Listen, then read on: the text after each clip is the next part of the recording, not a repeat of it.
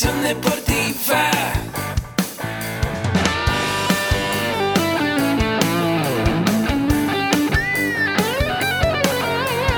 Yo soy Ahmed. Somos guerreros. Hola, bienvenido a la Asociación Mexicana de Educación Deportiva. Soy el doctor David Lezama, presidente de AMED, y es para mí un gusto darte la bienvenida a estos podcasts. Este programa está diseñado para compartir contigo conocimientos de los temas que nos apasionan a todos los que amamos el físico-constructivismo y el fitness y queremos mantener un estilo de vida saludable. Hablaremos entonces de entrenamiento, de nutrición, de suplementación, de farmacología y de un tema que cada vez toma más importancia, el marketing deportivo digital. Tendremos como invitados una gran variedad de opiniones y profesiones, entrenadores, nutriólogos, profesores de AMED, químicos farmacobiólogos, médicos, preparadores físicos y desde luego deportistas. Sus historias, consejos y testimonios te ayudarán a aumentar tus conocimientos y desde luego también tu número de entrenos de clientes, haciendo más exitosa y profesional tu profesión de entrenamiento deportivo. También aprenderás técnicas más eficaces del marketing que te ayudarán a monetizar esta profesión. Si quieres saber más de nosotros, visítanos en la casa virtual de la familia Med, www.amedweb.com. Hola, ¿qué tal? Soy el doctor David Lezama, presidente de AMED, y te doy una vez más la bienvenida a este tu podcast, en el que tratamos temas sobre nutrición deportiva, entrenamiento deportivo, desarrollo personal, liderazgo y emprendimiento deportivo. Te invito a que nos visites en nuestra página web, amedweb.com, para que puedas ver todos los cursos que tenemos y también para que puedas ver nuestro concepto de membresía AMED con un clic. Estoy seguro que te va encantar el concepto porque por una sola cuota de inversión tú vas a tener acceso a cursos de estos cuatro pilares con grandes expertos y es un concepto que es para todas las personas que nos han pedido, que quieren aprender sobre diferentes temas y que están buscando pues poder ir ellos organizando su programa a través de las ventajas de la educación en línea. Así es que visítanos y también síguenos en nuestras redes sociales, Facebook Amed oficial con la palomita azul y en Instagram nos encuentras como Amed Web. Te invito a visitarnos y desde luego también a compartir estos episodios si es que la información te resulta valor y conoces a personas que como tú les gusta aprender, tener información que puedan compartir, que sea útil y que puedan aplicar en sus entrenamientos, en sus planes alimenticios, en su actitud mental, en tu desarrollo personal y desde luego también a los emprendedores, a esos que están buscando sobresalir en este campo del emprendimiento dentro del deporte y del fitness. El día de hoy vamos a hablar un poco de un tema de nutrición deportiva que tiene que ver con uno de los macronutrientes y probablemente uno de los temas en los cuales hay más variedad de criterios en cuanto a cuánto es mucho, cuánto es poco, cuánto es necesario, cuánto es lo que debemos consumir. Te estoy hablando de cuánta proteína deberemos de incluir en nuestra dieta. Vamos a hablar entonces brevemente de una introducción de por qué necesitamos comer proteína. Es uno de los tres macronutrientes, los otros dos son los carbohidratos y las grasas que obtenemos precisamente de la comida que nosotros ingerimos. La proteína está formada a su vez de unas sustancias o de unas moléculas que se llaman aminoácidos y los aminoácidos son los bloques constructores de la mayoría de los tejidos en nuestro cuerpo. Digamos que son como los bloquecitos del ego que forman los músculos, que forman la piel, que forman los huesos, que forman las uñas, que forman el cabello, que están muy importantes en la sangre y en todos los tejidos del cuerpo y también en muchas de las hormonas que nos ayudan a funcionar correctamente. Ahora, ¿Por qué necesitamos siempre comer proteína? Porque a diferencia de las grasas, que ya cuando hablemos de las grasas te hablaré de la casi inagotable capacidad de almacenamiento de grasa en nuestro cuerpo, las proteínas pues no tenemos grandes almacenes para almacenar estos aminoácidos. Entonces la proteína siempre está siendo utilizada, reciclada o excretada cuando ya es metabolizada. ¿Qué pasa si nosotros no consumimos la cantidad de proteína que nuestro cuerpo necesita simplemente para mantenerse y repararse de las actividades diarias o del funcionamiento diario? Pues el mayor reservorio de proteína que tenemos podría ser los músculos y entonces va a empezar a dar un catabolismo muscular, es decir, tu masa muscular va a empezar a ser utilizada para que de ahí salgan los aminoácidos que el cuerpo necesita. Entonces, por eso es que necesitamos, dicho de una manera muy sencillita, comer proteína todos los días y también idealmente en cada una de las comidas que tú hagas a lo largo del día. Si no comemos proteína, pues el resultado va a ser que vamos a tener deficiencias de proteína que van a resultar en malnutrición, ¿ok? Ahora, llegando ya un poquito al tema que quiero tratar el día de hoy contigo, es cuánta proteína necesitamos. Y bueno, si quisiéramos ya acabar y decir una respuesta corta, depende. Depende de qué? Del contexto completo de la persona. Depende de la edad, depende de la actividad física, depende del nivel de acondicionamiento, depende del metabolismo, pero vamos a tratar de llegar como a consensos generales a lo largo de los próximos minutos para que tú te puedas llevar una... Eh, explicación un poco más con bases de la por qué hay tantos criterios en esa parte. Y vamos a empezar desde lo que es la recomendación de, diaria recomendada por eh, el Instituto de Nutrición, que es lo que se conoce como RDA, Recommended Daily Allowance, o la ración dietética diaria recomendada. Y esta quiero platicarte que estas RDAs o raciones dietéticas recomendadas diarias eh, fueron diseñadas originalmente para mantenerte sano, es decir, para prevenir desnutrición.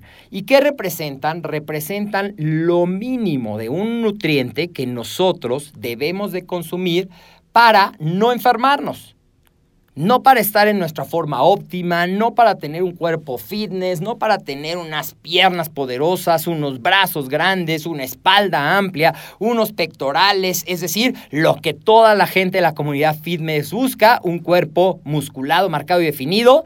Para eso no funciona la RDA.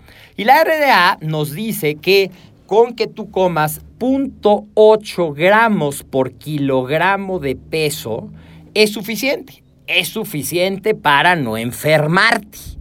Ahora, ¿qué pasa cuando nosotros estamos haciendo ejercicio? que son pues la gran mayoría de la gente que escucha este podcast, que pertenece a la familia Med, que es amante del físico, pues entran muchos factores en consideración, como te decía, cuántas calorías estás comiendo para poder determinar de esas cuántas deben de ser de proteína, cuántos carbohidratos tiene tu dieta, cuándo estás comiendo la proteína, si eres hombre, si eres mujer, qué edad tienes, qué tan activo eres.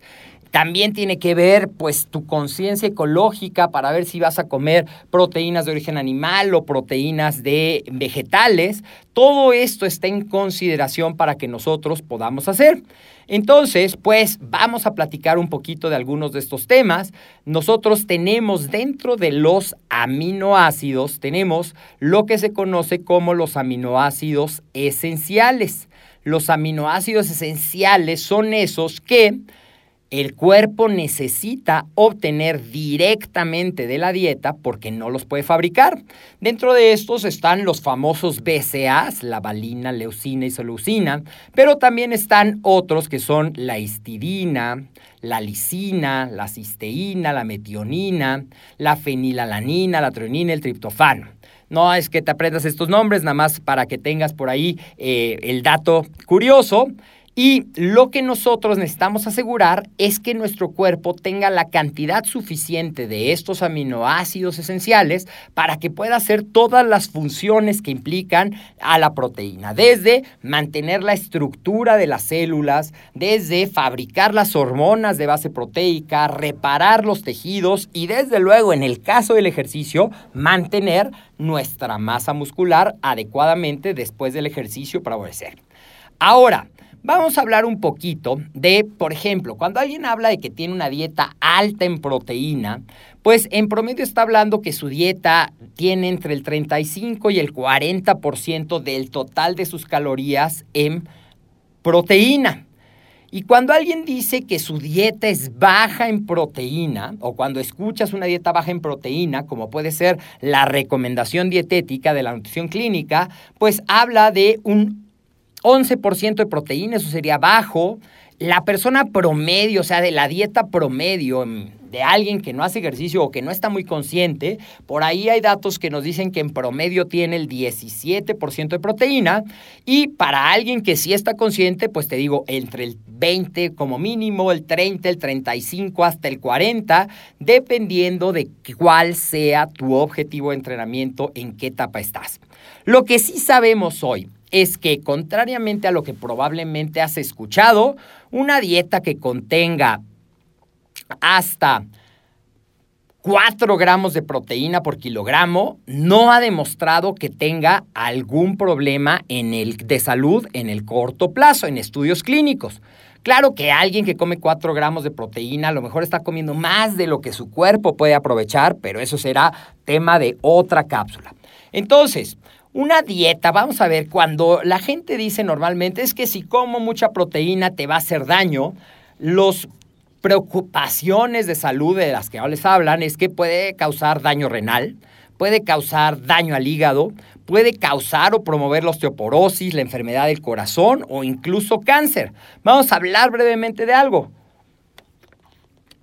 No hay evidencia de que una dieta que tenga 2 a 2.4 gramos de, gramos de proteína por kilogramo de peso corporal pueda causar daño renal en adultos sanos. Así es que una dieta fitness de 2 a 2.5 gramos por proteína es perfectamente sin riesgo de daño renal para los adultos saludables. Y lo mismo pasa en la evidencia científica en relación al daño hepático. En lo que se refiere a la osteoporosis es un tema un poquito más complejo porque tiene que ver con otras cosas como cuántos vegetales y frutas, es decir, la cantidad de vitaminas y minerales y antioxidantes que tu cuerpo está recibiendo junto con esa ingesta de proteína y también tiene que ver con la eficiencia del metabolismo de calcio en el cuerpo, pero no hay un vínculo directo de que comer más proteína vaya a favorecer esto. Y lo mismo pasa con el cáncer. Entonces realmente hay otras cosas que pudieran ser los factores. Ahora vamos a hablar un poquito de la fuente de las proteínas. Hablábamos de los aminoácidos esenciales y hoy sabemos que eso es muy importante en la calidad de la proteína. A lo mejor no es cuánta proteína, sino de qué calidad es esa proteína que estamos comiendo. Y tiene que ver con dos factores. La composición de los aminoácidos, es decir, sobre todo que tenga esos aminoácidos esenciales, lo que tradicionalmente se ha llamado una proteína completa, y también la digestibilidad de la proteína, qué tanto de esa proteína nuestro cuerpo puede absorber e también puede utilizar. Hay eh, diferentes esquemas que son más técnicos. Vamos a quedarnos con lo sencillito aquí, que es esa parte de su composición, la calidad, que tenga los aminoácidos, proteínas completas, que los tienen todos, proteínas incompletas, que les falta alguno. Y de manera general, muy general, proteínas animales son proteínas completas, proteínas vegetales son proteínas incompletas. Y como consejo así eh, muy práctico que te puedas llevar, Si comes una mezcla de diferentes proteínas, seguramente estarás obteniendo el balance de aminoácidos que necesitas. Puedes consumir proteínas animales, proteínas vegetales, proteínas en polvo, para que en tu dieta tengamos esa parte. Desde luego, de manera general, las proteínas de origen animal van a tener una mayor concentración de proteína en una porción que las proteínas de origen vegetal. Vea, entonces, si tú eres una persona que prefiere las proteínas de origen vegetal, pues vas a tener que trabajar un poquito más en cuánta proteína tiene y la composición para que puedas satisfacer tus necesidades. Lo más fácil es tener un balance entre las dos. Y ahora ya para ir cerrando esto de cuánta proteína, es ¿Por qué? ¿Por qué cuando tienes un estilo de vida fitness se recomienda que comamos un poco más de proteína?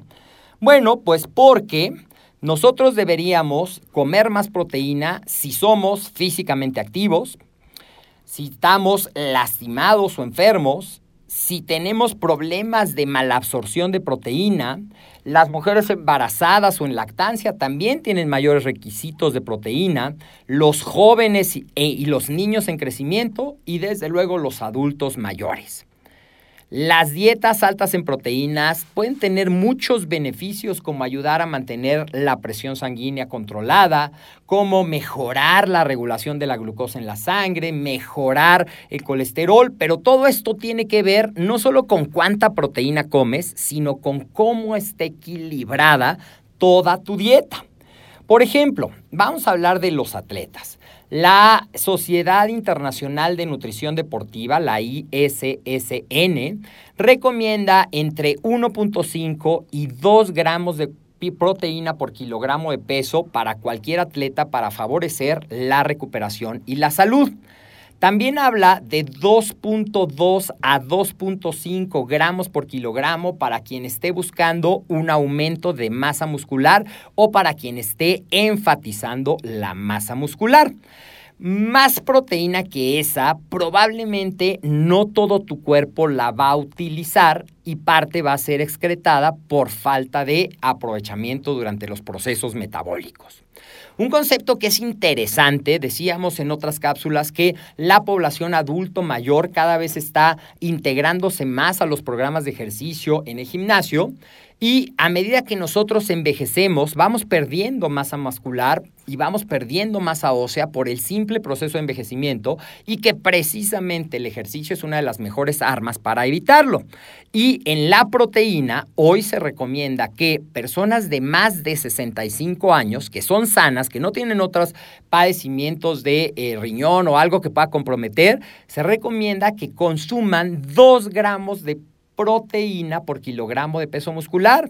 Para la masa muscular te decía que hay estudios de hasta 4 gramos en periodos cortos y no han demostrado dietas.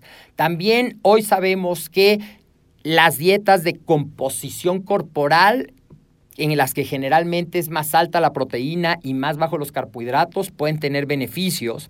¿Y qué pasa cuando yo como más proteína? Cuando yo como más proteína, generalmente me siento satisfecho por un tiempo mayor lo cual me puede ayudar a controlar el hambre si estoy en un programa de eh, composición corporal para mejorar, para perder grasa. Y también la proteína le cuesta más en términos de energía al cuerpo para la digestión. Entonces, pues simplemente por comer más proteína, yo estoy aumentando el gasto calórico de mi cuerpo. ¿Ok? Y pues bueno, si yo tengo como objetivo principal en mi programa fitness, que somos la mayoría, mantener la masa muscular y favorecer su crecimiento, pues tener reservas de aminoácidos circulando, que lo voy a lograr con una dieta equilibrada en proteína, va a ser muy fácil. Ahora, ¿qué puedo hacer para la variedad de las proteínas, pues si llevas una dieta omnívora, es decir, si comes de todo, pues varía, incluye carnes rojas, incluye pescado, incluye eh, otras fuentes de proteína como pueden ser los lácteos si te gustan, como pueden ser los quesos, pero también no te olvides de las fuentes de proteína vegetal como son las leguminosas, los frijoles, los garbanzos, las lentejas y los suplementos a base de proteína, sobre todo cuando tu estilo de vida es agitado y te cuesta trabajo andar transportando tu comida o tus requerimientos son muy altos y te cuesta trabajo comer, pueden ser un gran aliado para que se cumpla, a final de cuentas, el punto más importante, que es que tu dieta satisfaga la cantidad de proteína que tú necesitas comer para lograr el objetivo que estás buscando. Ese es, a final de cuentas, el punto con el que podríamos concluir. ¿Cuánta proteína la que tu cuerpo necesita en base a la energía que gastas, en base a tu meta y en base a lo que tu estilo de vida te permite? Si quieres aprender más de nutrición, visita nuestro sitio y vas a poder ver que tenemos cursos básicos, tenemos un diplomado y seguramente encontrarás algo que te interesará. Yo soy el doctor David Lezama y te invito a compartir este episodio para que más personas se beneficien de la información que estamos compartiendo en este podcast de El deporte, el emprendimiento y la nutrición más cerca de ti y a la gran familia Med. Nos vemos en otro episodio.